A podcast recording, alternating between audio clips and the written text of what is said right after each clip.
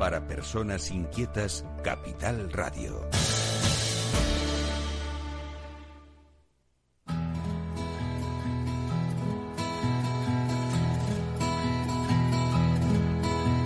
Comienza la caja de Pandora. Al verte sonreír. Al verte sonreír.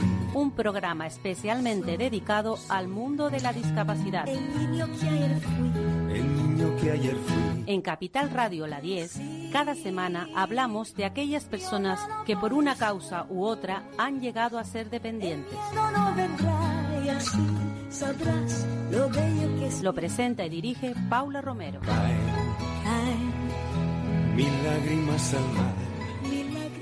Hola amigos, aquí estamos nuevamente como cada, cada semana, cada semana que hablamos de, de, ya saben, de discapacidad, de, de problemas, de, esa parte de la población que, que sabemos que está afectada y que tiene muy poca voz.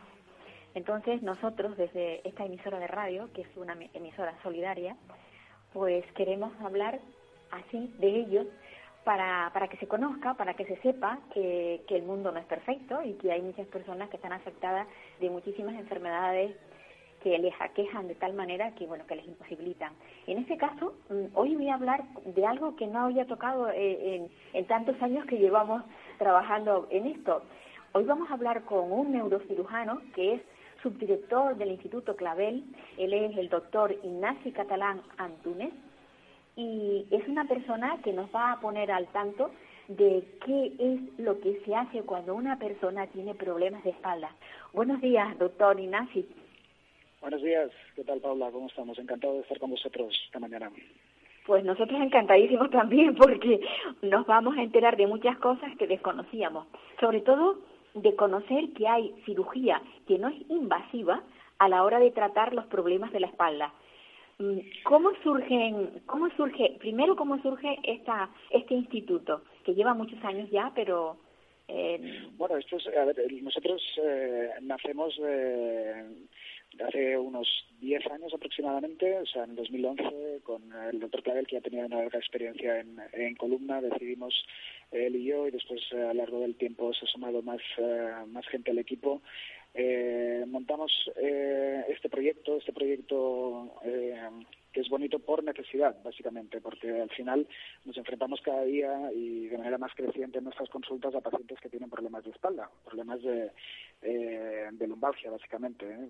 Tenemos que tener en cuenta que al final el, el lumbago, eh, casi el 80% de las personas eh, a nivel mundial en algún momento de su vida tendrán un lumbago, ¿eh? no todas ellas necesitarán eh, ser operadas, pero al final sí consultar con un especialista. Entonces, al final, el, eh, el Instituto Clavel eh, empieza o su inicio es por, por necesidad, ¿no? por la creciente demanda que tenemos eh, a nivel de nuestra especialidad, los neurocirujanos que también tocamos eh, todo el tema de, columna, pues es una, es una necesidad poblacional. Sí, de todas formas, eh, es- estamos sabidos que todas las personas cuando tienen algún problema de espalda, al final terminan teniendo una imposibilidad para el trabajo, eh, van a, o sea, terminan siendo personas, eh, digamos, con discapacidad, por así decirlo.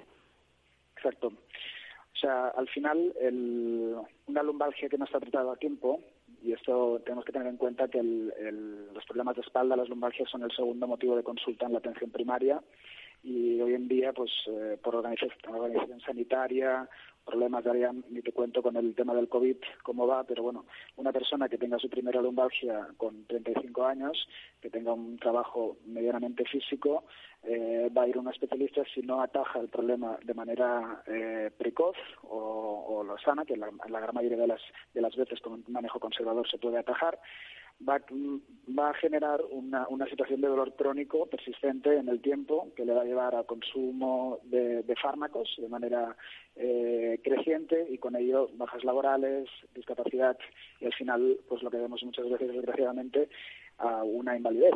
Ah, o sea, y un coste al final para a nivel social.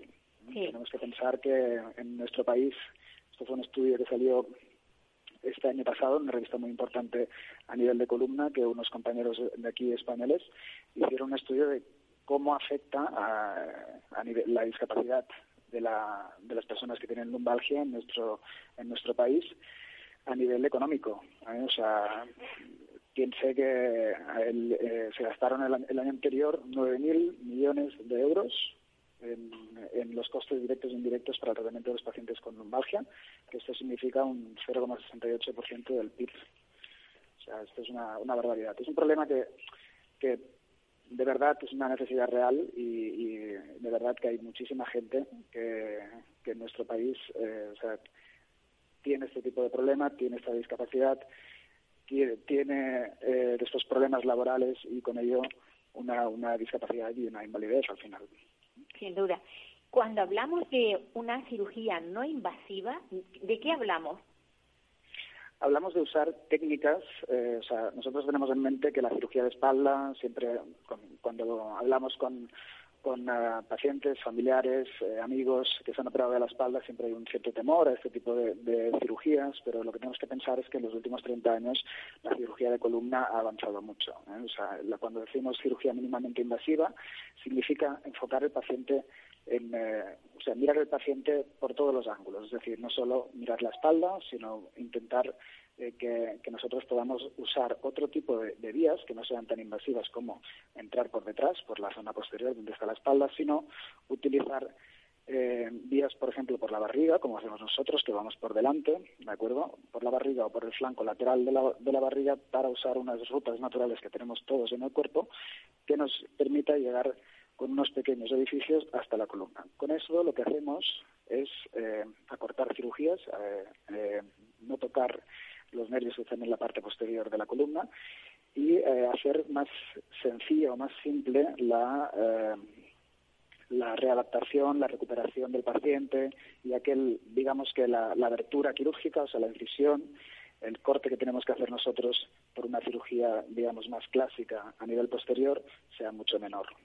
O sea, es, eh, todo, toda la técnica se ha desarrollado eh, con el tiempo para hacer que el, que el paciente se pueda recuperar antes y, en definitiva, los resultados técnicos sean mejores.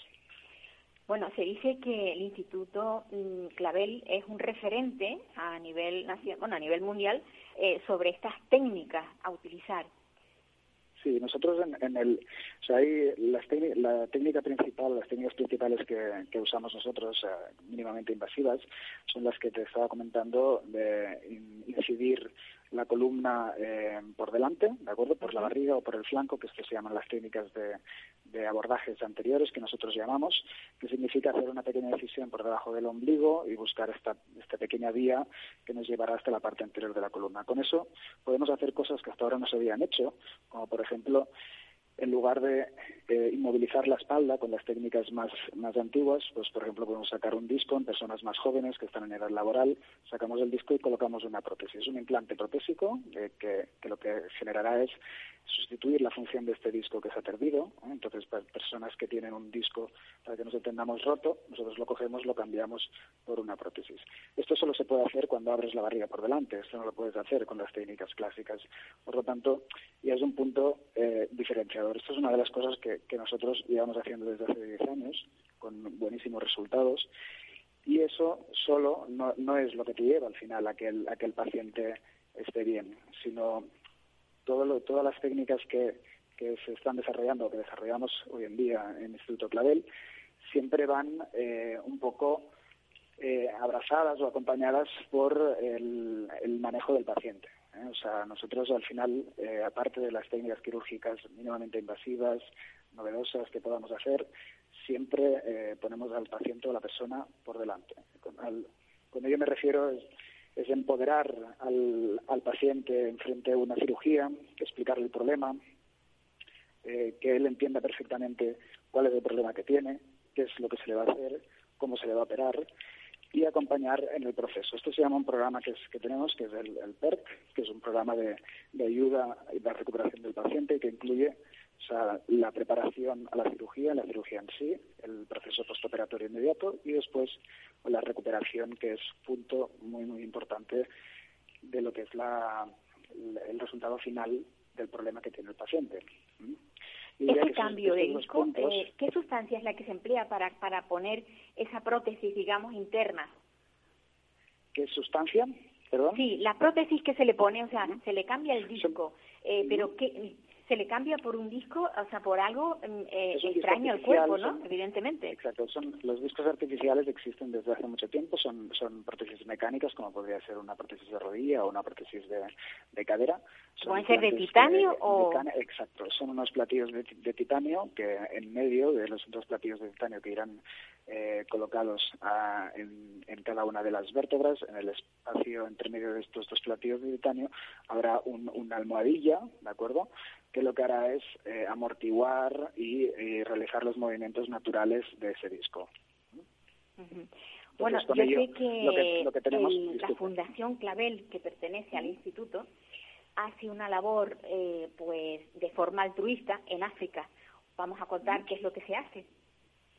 Bueno, nosotros, eh, bueno, el doctor Clavel ya desde 2006, si no recuerdo mal, ya empezó con las misiones con otras fundaciones en África y en 2013 fue cuando decidimos hacerla, o sea, crear la fundación propia eh, para ayudar hospitales en vías de desarrollo en África. Eh, Nosotros desde el 2013 hemos hecho 24 misiones, son misiones que, que son que conformadas por voluntarios, normalmente médico, enfermera, quirofanista o enfermera quirofanista y anestesiólogo.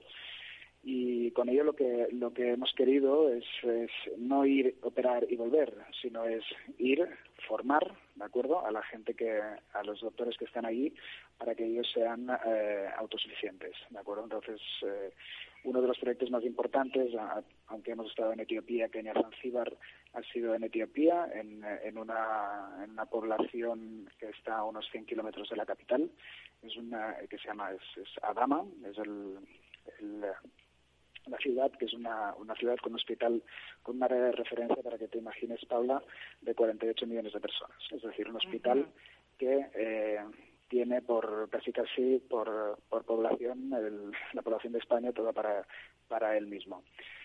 Entonces, ah, ahí solo hay un neurocirujano y él es el que se tiene que encargar de todo. Entonces, eh, obviamente no se puede carga- encargar de todo, pero al menos tiene eh, nuestro apoyo, ¿de acuerdo? Y nuestra formación durante estos cinco años que llevamos ya en Etiopía.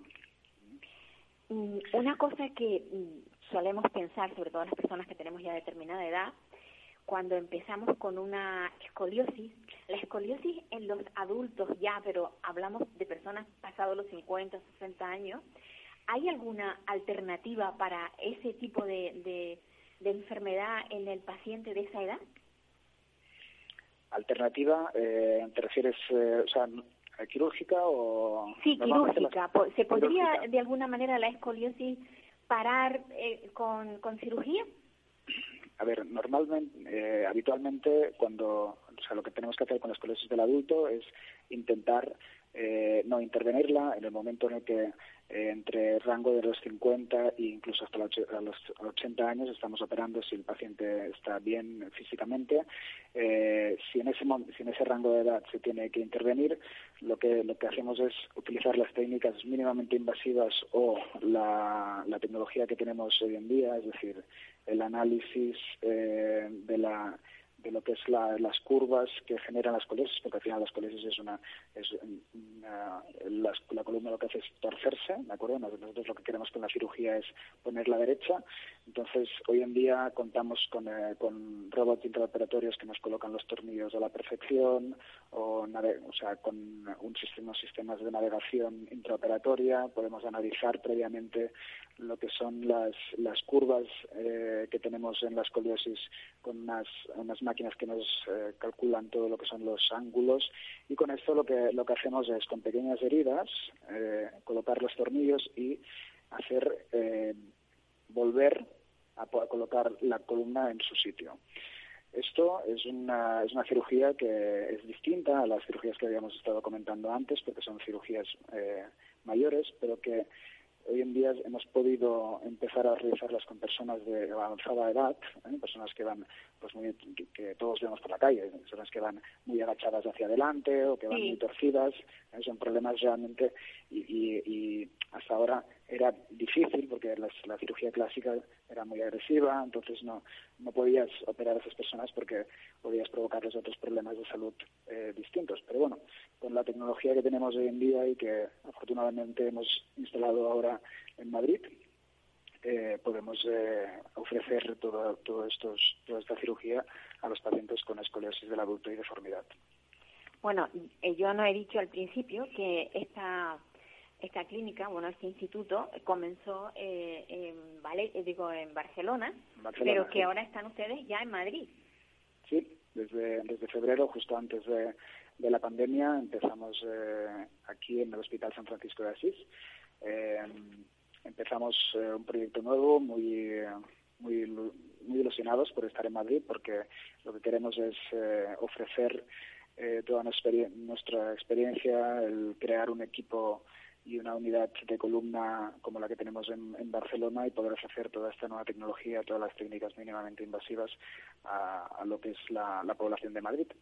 Porque, como ya hemos dicho al principio, hay ciertos aspectos de, de, las técnicas que nosotros realizamos que, que, bueno, somos de los pocos en, Europa que, los, que las hacemos. Entonces, que siempre hemos pensado que teníamos que estar aquí para poder ofrecer a la gente de Madrid eh, y bueno y al final del resto de España porque en Madrid es más fácil que pueda venir una persona que sea de Segovia una persona que sea de Valladolid y de Jaén de Almería porque es mucho más fácil que, llegar a Barcelona. O sea que se lo han tomado como una asignatura pendiente. Sí sí sí, más o menos años que vamos detrás. Con eso eh, con el doctor Clavel ya comentábamos eh, desde desde hacía tiempo que queríamos eh, ofrecer nuestros servicios aquí y al final, bueno, ha sido posible. Aunque ahora nos está costando bastante con, con todo eh, el tema de la pandemia, pero bueno, aquí estamos, tenemos unas instalaciones fantásticas, el hospital nos apoya muchísimo y eh, contamos con, con la tecnología la misma o incluso mejor porque es más nueva que la que tenemos en Barcelona. So estamos muy contentos de empezar y muy ilusionados. Pues sí, y además, desgraciadamente, la pandemia no, no puede ocultar el resto de enfermedades que están surgiendo. Eh, yo oía a una, a una chica el otro día cómo se quejaba de que su hermana había muerto porque no le habían atendido. Digo, es que la pandemia mm. no puede abandonar al resto de las enfermedades, ¿no? Exacto.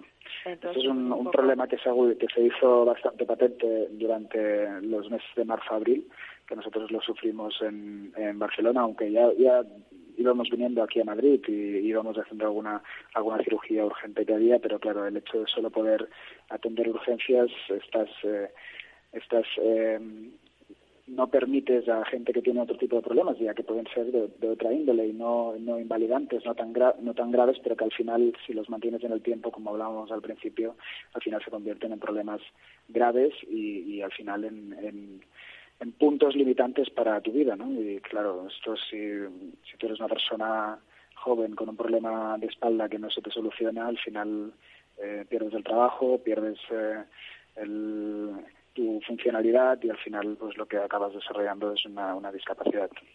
Sin ninguna duda. Yo estoy encantadísima de poder haber, hablado con ustedes porque, eh, bueno, nos ha sacado, a mí, a mí particularmente me ha sacado de muchas dudas pero hay una que tengo eh, por último. Eh, cuando se habla de una escoliosis compensada, eh, ¿qué es lo que, o sea, qué es lo que se dice? Que cómo, se dice escoliosis? La, escoliosis es, se define como es una, es, se define como espalda torcida, ¿de acuerdo? Entonces tú cuando miras de frente a una persona verías la columna torcida hacia un lado. Normalmente se, tuerce una parte de la columna y lo que hace el resto de la columna es torcerse hacia el otro lado, ¿de acuerdo? Para mantener la cabeza centrada sobre la pelvis. Entonces, por eso siempre cuando nosotros miramos una radiografía, desde fuera a la persona no, se puede ver, pero si miramos una radiografía siempre veremos una curva hacia un lado y como una carretera que tiene curvas hacia el otro lado. Eso es cuando está cuando está compensada significa que tiene una curva hacia un lado y hacia el otro lado tiene más o menos la misma la misma curva. Y que normalmente las las compensadas son las que no se tienen que operar ¿eh? o sea porque al final el cuerpo es muy sabio y, sabe curar eh, las cosas muchas veces nosotros solo somos el vehículo para para poder ayudar al cuerpo a, a curarse y a mantenerse erguido. Y a mantener seguido. Porque eso es fundamental. Pues nada, doctor Catalá, me alegro muchísimo de que haya podido dedicarnos estos, estos minutos y... Yo también de haber podido estar contigo, Creo. todos vosotros. Sí, me, me gustaría que no fuera la, la... que es la primera, pero no me gustaría que fuera la última. O sea que igual dentro de X meses mm, pregunto cómo va el tema, a ver cuando pase todo lo del coronavirus, si las cosas Muy van... bien, encantado, no sé, estaremos encantados de hablar contigo. Venga, pues un abrazo, gracias. Un abrazo, buenos días. Amigos, seguiremos, seguiremos hablando, pero bueno, allá hemos terminado con el doctor Inasi Catalán Antúnez, que como les decía es neurocirujano y que ha desarrollado su carrera profesional en Barcelona con estancias, que no lo dije antes, con estancias internacionales. Eh, bueno, todo esto mm, nos lleva a, al, al segundo invitado. Esperemos que esté por ahí. Es una persona que tiene, bueno, tiene esclerosis múltiple. Ella se llama, a ver, hola, no sé, no sé, eh, eh, eh, seguimos, seguimos hablando desde casa. Esto es Raquel, vale, pues entonces, a ver, vamos a hablar con Raquel. Yo en un principio quería, creía que iba a entrar Andreina, pero no, entra Raquel de Armas. Raquel de Armas es una persona con muchísima empatía. Yo me sorprendí cuando hablé con ella porque, bueno, ella no, no, no tiene nadie cercano que a quien cuidar con discapacidad, pero sí tiene algo que nosotros eh, echamos mucho de menos en el resto de- del mundo y es esa empatía, esa, esas ganas de trabajar con personas que lo necesitan. Buenos días, Raquel. Eh, buenos días, Paula. Yo cuando hablaba contigo me, me dijiste, yo quiero aprender mm, todo lo que esté relacionado con las personas con discapacidad porque me gusta ayudarles, me gusta, eh, bueno, cuéntalo, cuéntalo.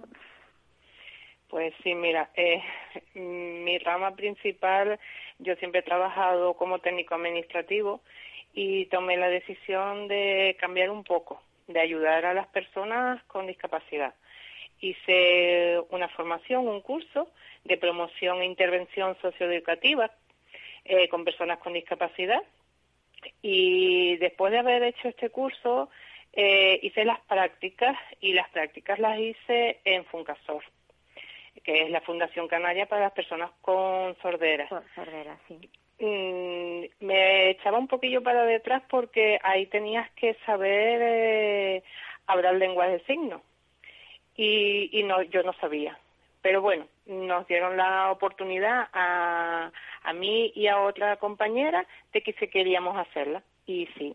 O mm, sea, aprender, aprender el lenguaje de signos, sí, la lengua de signos. Y bueno, es una, una de tenías la dificultad de la- en la comunicación con, con la- los usuarios de allí, pero no fue para nada, nada, nada eh, una incomodidad ni, ni, piedras en el camino que te encontrabas como, Dios, qué miedo. No, fue tan, tan placentero, eh, agradecidísima porque no es solamente que, eh, que ellos aprendieran de mí lo que yo le pudiese ofrecer, sino yo aprendí mucho, mucho, mucho de, de ellos, que ya que es, sa- bastante ¿Sabes importante. una cosa, Raquel? Tú has puesto no solamente los conocimientos que tenías, sino ese interés tan grande. Esas dos cosas juntas, yo creo que son muy importantes. ¿No crees? Sí, sí. Tienes que tener interés y ganas eh, de conocer y saber eh, otro mundo, eh, lo que piensan ellos, lo que te pueden eh, dar, Aportarte, mm, sí, el aprender uno, porque Sí. no es, es simplemente la teoría. Cuando uno más aprende es en la práctica, en todo, pienso yo que en todos los trabajos, en todos los oficios, en todo. Y aquí con ellos aprendes un montón, un montón. Mm, Es tanto lo que me entusiasmé con ellos que luego ya cuando eh, terminé las prácticas eh, he hecho voluntariado con ellos ahora se ha parado un poco todo con lo del COVID, pues un poco los centros se ha parado, los pobres pues claro, quieras o no, esto le afecta mucho más a, a- Sí, sí. a estas personas con discapacidad y a partir de ahí pues me hice lo que es otro curso, pero esta vez de lengua de signos, para intentar pues eh, hablar con ellos, dialogar con ellos, porque es su lengua. Sin duda, sí, sí. Antes de, de, empezar todo esto, ¿tú habías vivido, eh, habías conocido alguna familia, alguien que tuviera un chico con dificultades, que pudiera de alguna manera haber abierto tus ojos a, la real, a otra realidad que no es la, la perfecta que todos tenemos siempre, ¿no? De la vida. en casa tenemos lo que es eh, directa un familiar, tengo un sobrino eh, con síndrome de Asperger. Bueno, o sea, un autismo, dentro del autismo, eh, el, los, los privilegiados, porque son los que tienen inteligencia. Exacto. ¿Y has visto y has visto cómo eran su, actitud, su forma de...? Sí, sí. Necesitan bastante atención. Sí. Necesitan eh, bastante apoyo y que queda... Eh, necesitan que estén mm, pendientes a, la evolución de ellos porque son muy, muy listos. Sí que todos tenemos una discapacidad, yo siempre lo digo. Todas las personas mm, con más, grado o menos grados tenemos una, una discapacidad, unas reconocidas, otras no. Por eso necesitamos todos ayudarnos, no simplemente las personas que tienen una discapacidad reconocida. ¿Sabes? Y las personas con discapacidad tienen, son muy, muy, muy listas, ¿sabes? Y te apoyan muchísimo, te dan, te dan mucho, eh, mucha energía que muchas veces uno mismo no tiene, no tenemos. El, el tema del autismo, eh, lo que necesitan es muchísima comprensión. Hmm. Entonces, cuando, cuando te tropiezas con alguien eh, que tiene autismo, pero además tiene es, es un superdotado, digamos, entre comillas, como pueden ser los Asperger, el problema está solamente en la socialización. Ellos no, mm, bueno, mm, tú lo sabrás por tus propias experiencias y uno y nosotros lo sabemos por las experiencias que tenemos en, en la familia.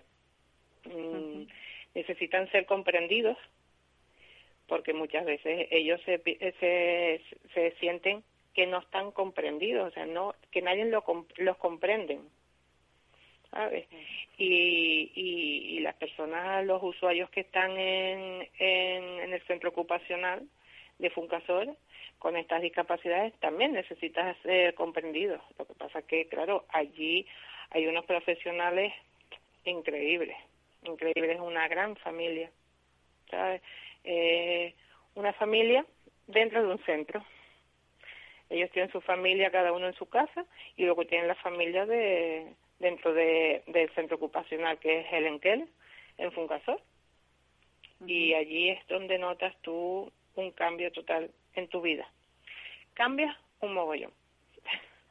El, ahora mismo tú no estás trabajando en nada, o sea, no, no sé si eh, tienes alguna propuesta para, para trabajar en algún centro mm, con personas con, con necesidades especiales con y además teniendo ya el, el, el conocimiento que tienes sobre la lengua de signos. Eh, por ahora no. Estoy volviendo otra vez eh, a actualizar mi currículum y, y poniendo otra vez en marcha mm, los conocimientos porque esto como que está un poquillo parado otra vez y, y hay que moverse. Y me encantaría seguir pues haciendo lo que es en la rama socioeducativa, sociosanitaria, que hay bastante formación, porque es interesante, es interesante y aparte que vas eh, como persona creces mucho, creces mucho, ellos te aportan mucho. Pues sí, ciertamente es así. Bueno, yo me gustaría que teniendo como tienes esa, esa predisposición tan buena para trabajar con, con gente con, con necesidades especiales, que se dice, que, que encontraras un lugar donde poder desarrollar los conocimientos que tienes y sobre todo esa es, eso innato que hay en ti, ¿no? De, de, de querer ayudar. Ojalá, ojalá. y que llegue pronto. Bueno, que pues llegue muy pronto. Yo me imagino Porque que si sí. nosotros tenemos mucha dificultad para encontrar un puesto de trabajo, con la situación que hay más ahora, Sí. mm, imagínate estas personas con, con la discapacidad, mm, cada vez ya tienen, pues más difícil. Eh, las empresas se tienen que, que vincular un poquito más y, y arriesgarse que a contratar personas con discapacidad También, que- también. Adaptadas a, a- a su capacidad. Cada, cada puesto de trabajo, cada empresa puede adaptar un puesto de trabajo para ellos. Pues sí, sería, sería maravilloso, pero la realidad no, no es esa. No es eso, no. La realidad no es esa. La real- y eso que tienen una, unos, eh, unas desgrabaciones especiales por tener una empresa que tiene contratado a una persona con discapacidad desgraba por el hecho de tenerla. No sé exactamente cómo es porque yo de, de este tipo de cosas no no lo tengo muy claro, pero sí, Sí, sé sí. sé que pueden pueden beneficiarse por el hecho de tener una persona con discapacidad, Sí. pero mm, no todo el mundo está por la labor, ¿eh? No. No todo el mundo está por la labor. Y, y es, eh, no sé, es un poquito mm, contradictorio porque cada vez eh, eh, sacan más ayudas, más mm, bonificaciones para estas contrataciones y no y no tienen la mm, la decisión de, de, de contratarlos. Bueno, allá esperemos, esperemos que quejándonos a lo mejor algún día cambien las cosas. ¿no? ojalá ojalá Raquel, me, me ha gustado hablar contigo. muchas gracias Paula Y, y bueno, tú, tú sigue, sigue formándote, que siempre es buenísimo. Además, aquello de que el saber no ocupa lugar, ¿no? exacto y no más hay edad sepamos, para seguir aprendiendo pues sí, pues sí. Pues un abrazo y, y bueno, Gracias, y que Paula. tengas mucha suerte, ¿vale? muchas gracias Venga, Un hasta otra. gracias Pues amigos, seguimos hablando, seguimos hablando. Que antes yo les comentaba que íbam- íbamos a contactar con Andreina, Andreina, que ya les empecé, empecé a, a, bueno, a hablar un poco de ella. Andreina da Silva eh, es una, una chica, una joven que tiene esclerosis múltiple. Bueno, la esclerosis múltiple ya saben ustedes que es una enfermedad neurodegenerativa que no en todas las personas pues se presenta igual hay distintas distintas formas así así como como como enfermos no y vamos a hablar con ella que ya ya la tenemos al, al teléfono. Eh, buenos días Andreina. Hola, buenos días. hola mi niña. Bueno pues nada yo estaba haciendo un repasito así por encima de, de un poco de lo que era la esclerosis múltiple pero yo creo que eres tú la la que mejor puedes hablar de ella. Cuéntanos exactamente la enfermedad mm, eh, desde tu punto de vista como enferma. Bueno, desde mi punto de vista, mm, es que por ahora yo la llevo bien. La enfermedad sí es degenerativa, solo lo que más o menos se puede saber, pero hay personas que la llevan mejor y hay personas que la llevan peor.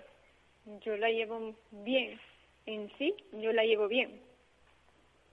Sí, tengo recaídas, pero me recupero y puedo hacer una vida completamente normal, en parte.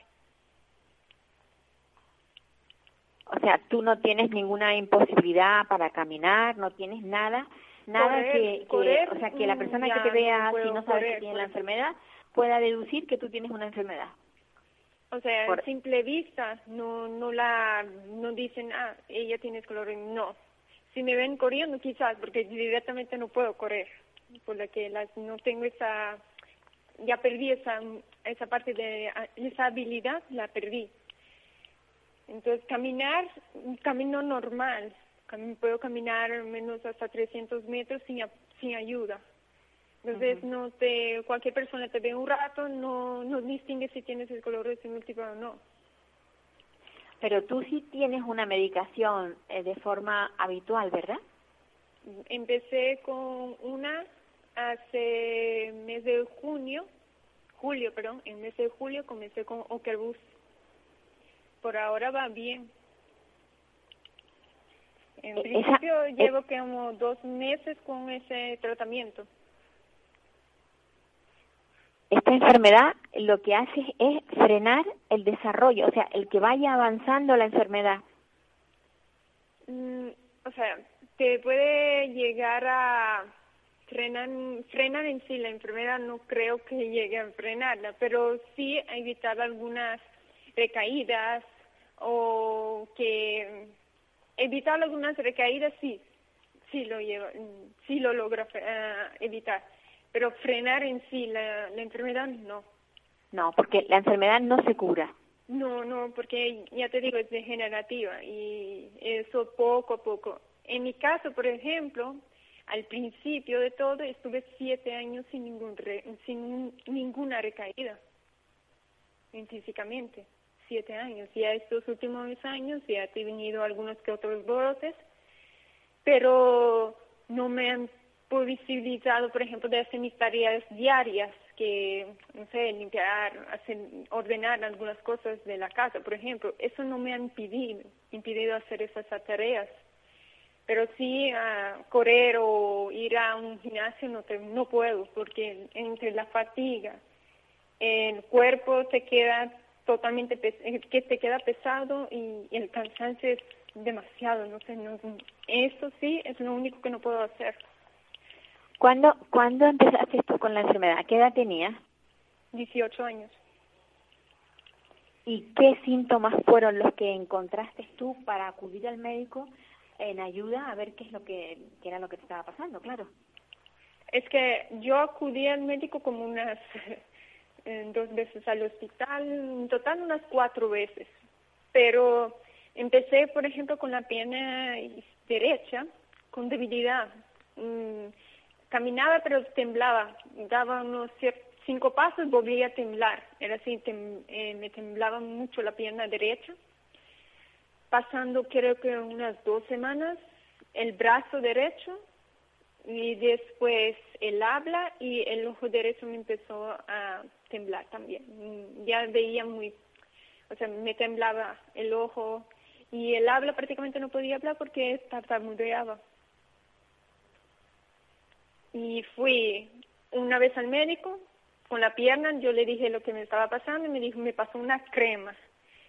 Eh, la crema no me ayudó. Fui a emergencias, me hicieron una radiografía, no era nada. Me mandaron para casa. Dos semanas después, ya las cosas ya había empeorado, que era la mano, el habla, no se me entendía al hablar. Y cuando tenía que hacer, porque en esa época estaba estudiando, tenía que hacer los exámenes, era imposible escribir con la mano derecha. Entonces ahí sí me especializaron y se dieron cuenta que tenía esclerosis múltiple. Pero eso pasó, que es, eh, fue en octubre hasta diciembre más o menos, que me lo diagnosticaron. Y te lo diagnosticaron a través de una resonancia magnética. Exacto, a través de eso. Me dieron, se dieron cuenta en, en urgencias, me mandaron al hospital del Candelaria porque yo soy del sur.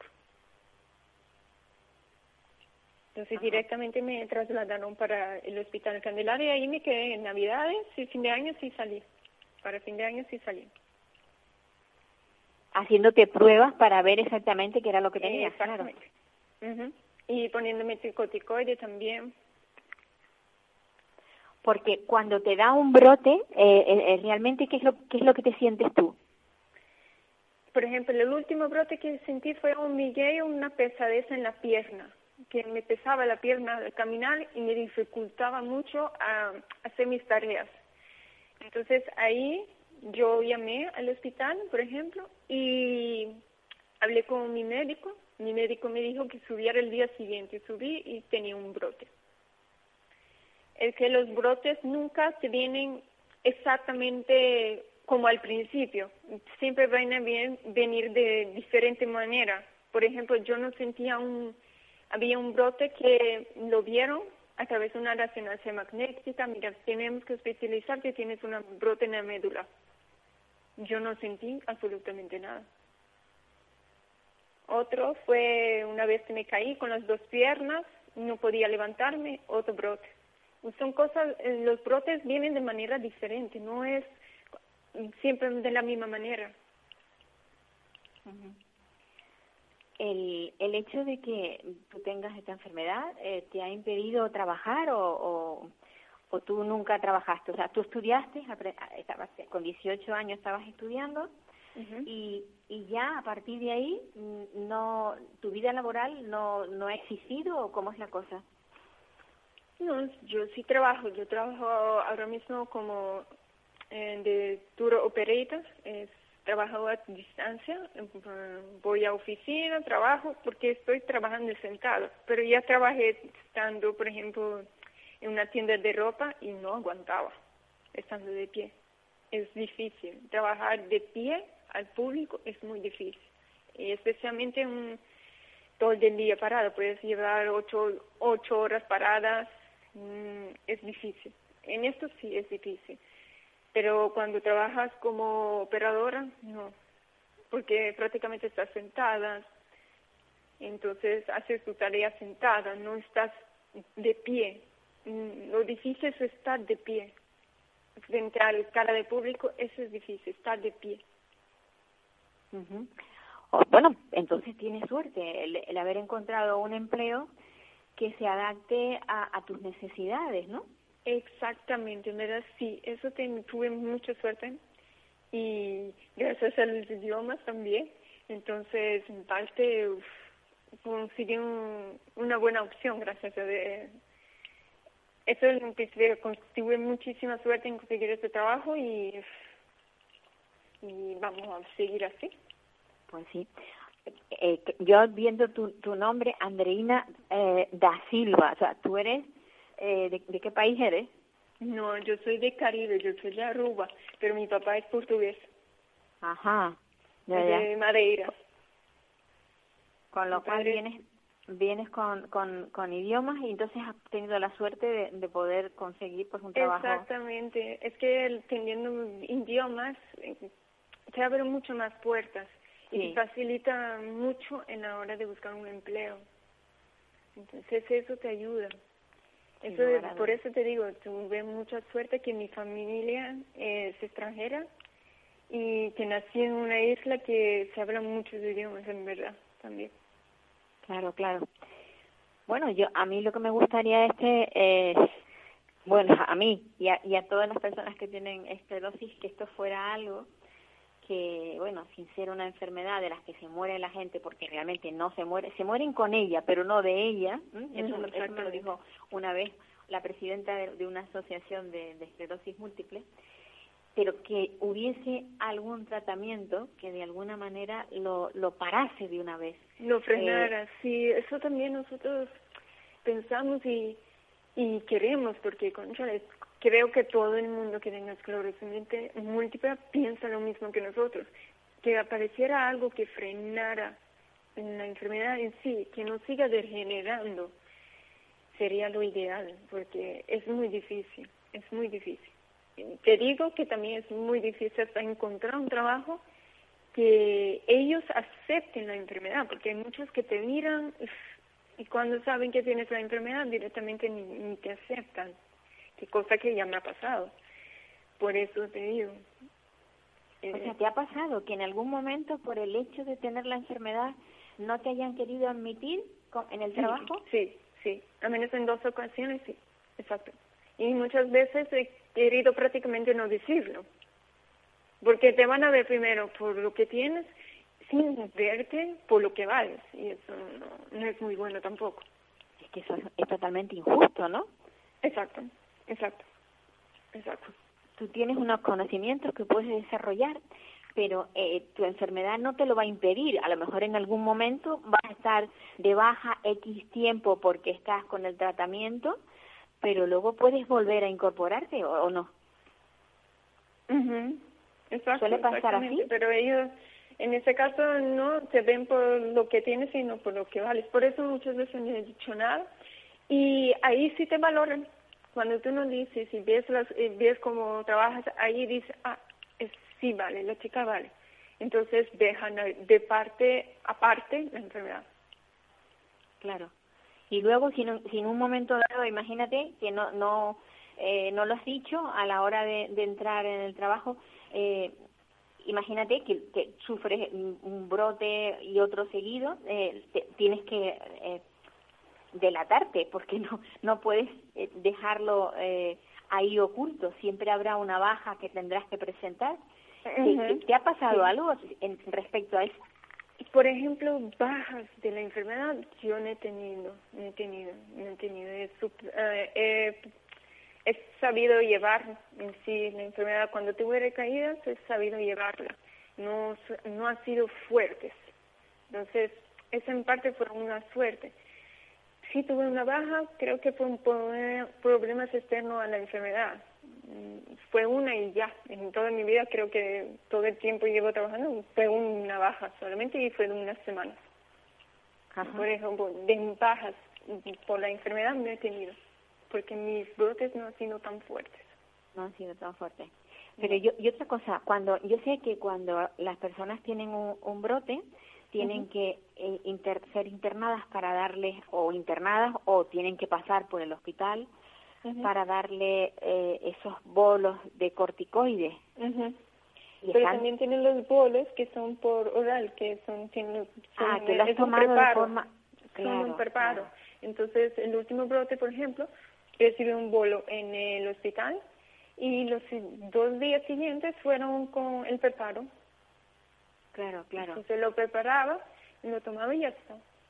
Y seguía haciendo las cosas. Por eso, creo que por esa parte eh, no, no, no tuve que coger la baja. Si veo obligada, ni modo.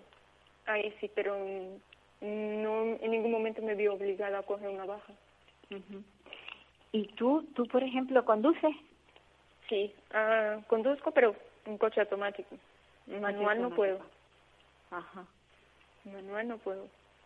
No puedes porque porque ti- tienes, o sea, el- Por el embrague, para pisar el Ajá. embrague. se te no, molesta no el- puedo. Sí, sí. La pierna izquierda es la que menos fuerza, mucha fuerza tengo. Y para, con el embrague, por ejemplo, si estás cola con un embrague, no, no, es imposible. Entonces el automático te facilita muchísimo las cosas. Sí, sí, sí. Y a la y a la hora de, de porque eso no lo sé, a la hora de, de eso mismo, de sacar el carnet de conducir, eh, mm, te piden algo especial por el hecho de tener un eh, pues esta enfermedad que es neurodegenerativa o o, en o tú- verdad, cuando yo saqué el carnet, yo cuando tu, em, o sea, tenía 18 años, yo ya estaba terminando de sacar el carnet Ah, cuando me, lo me lo diagnosticaron. Entonces fue en verano lo saqué y en octubre me pasó lo de la enfermedad, pero ya tenía el carnet. ya lo tenías, claro, claro. Exacto. Y no, a mí no me pidieron en ningún momento nada. ¿Y tienes, tienes, por ejemplo, eh, has solicitado eh, esa tarjeta que hay de persona con, con, bueno, con discapacidad para, para aparcamientos? Estoy solicitando sí los eh, los papeles para la discapacidad, para que me la, si puedo tener, claro. Pero aún tengo que esperar, me, me llamaron hace unas semanas que tengo que esperar más o menos un año a un año y medio, porque están muy, están atrasados con, para hacer la evaluación aún. Ajá. Entonces me llamaron y me dijeron tengo que esperar menos un año a un año y medio. Bueno, pero, pero tú te lo has planteado, te has planteado el, Sí, porque sí, además sí. tienes, tienes unos beneficios fiscales que te pueden, vamos, que te pueden venir muy bien a la hora de hacer la declaración de, de la renta, a la hora de, hay, hay cosas, incluso a la hora de comprar un coche. Sí, se nos cortó la comunicación. Pues esto, esto es tremendo, el, tener que, el tener que estar en, en, un teléfono, de un teléfono a otro teléfono, la verdad es que los programas están siendo bastante dificultosos, pero bueno, nosotros no queremos que esto se termine, queremos seguir teniendo un, un programa de, de- dedicado a la discapacidad que nos dure muchísimo tiempo y esperemos que una vez que acabe todo esto de la pandemia podamos re- reiniciar y volver a, una normalidad que, que no va a ser la de la que teníamos antes, pero bueno, por lo menos eh, que podamos estar en el estudio hablando desde allí, porque es bastante incómodo esto de tener que hablar a través del teléfono, de un teléfono a otro teléfono. hoy hemos tenido la suerte de poder hablar con, bueno, con personas que, que viven el mundo de la discapacidad y Andreina es una de ellas, una, una chica que ya, estábamos hablando que tenía esclerosis múltiple. Luego con Raquel que, bueno, que lo vive muy de cerca, pero que no, no lo tiene. Y, y el primer interveniente que habéis visto que es el un doctor que, que bueno que trata de, de facilitarle la vida a las personas cuando tienen algún problema para bueno operándole y, y, arreglando su, su estructura ósea de a través de, de, la, la columna la columna vertebral que es nuestra nuestro sostén. Si no tenemos bien la columna difícilmente podemos eh, tener una vida eh, bien normal no o sea sin tener trastorno. No sé si estará Andreina al teléfono no contesta, se nos ha colgado, se nos ha cortado. Pues nada, no sé cuántos minutos nos quedan de programa, pero yo mm, me gustaría, me gustaría mm, hablar también de una cosa que la vi en hace recientemente ha salido en un periódico en la prensa escrita de la diferencia que hay entre vivir en Canarias y vivir en Cantabria como a un niño que nace con problemas eh, en Cantabria tiene un equipo multidisciplinar que le, le, le, arregla, digamos, la vida. no se la arregla, pero se, le proporciona una serie de, de profesionales que pueden eh, arreglar un poco, pues, el, el problema que tiene, ¿no? A nivel cognitivo, eh, ya sea eh, porque tengo una discapacidad intelectual o porque tengo una discapacidad física, pues fisioterapeutas y demás. Y aquí en Canarias, pues está pasando que no. Entonces, el artículo decía la diferencia entre, entre José Luis y, y, me parece que se llama se llamaba bueno no me acuerdo del nombre del chico da igual eran dos niños dos niños que estaban viviendo la gran diferencia por el hecho de vivir en distintas comunidades autónomas. Entonces, según la comunidad autónoma en la que tú nazcas, puedes estar o no discriminado en el tema de la atención temprana. La atención temprana se supone que se le tiene que dar a un niño cuando tiene un problema de 0 a 6 años, que no debería ser de 0 a 6 años, que debería de prolongarse porque a los 6 años nadie se queda bien después de haber nacido con una discapacidad pero aquí en Canarias ni siquiera tenemos esa suerte. Está, se está luchando para que se consiga, pero aún así llevamos un tiempo eh, de, mucha lucha, pero de poco, de poco, poco fruto en esa lucha. Entonces, yo a mí me gustaría que esto se, se planteara y que los políticos se lo plantearan y lo, y lo vieran, o sea, lo, eh, vieran la diferencia que hay entre entre nacer en una comunidad y en otra. En este caso, Cantabria, mm, pues nada, es una suerte y nacer en Canarias, pues ya sabemos lo que pasa.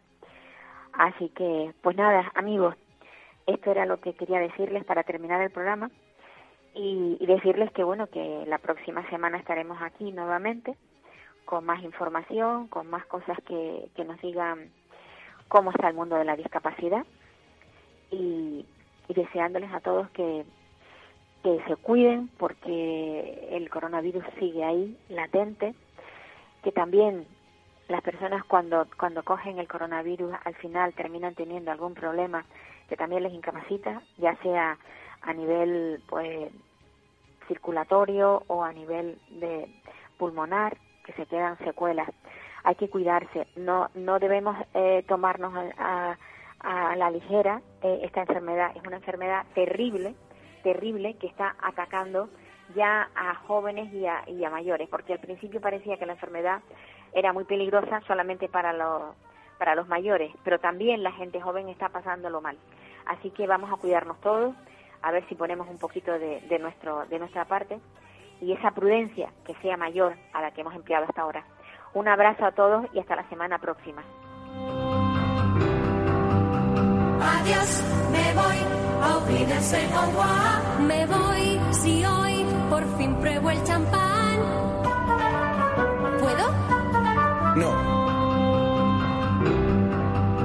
Me voy, goodbye, olvídense adiós. Me voy con un suspiro y un adiós, adiós.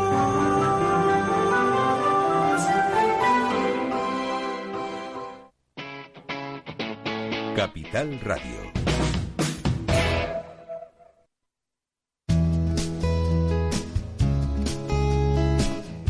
Radio, Música y Mercados.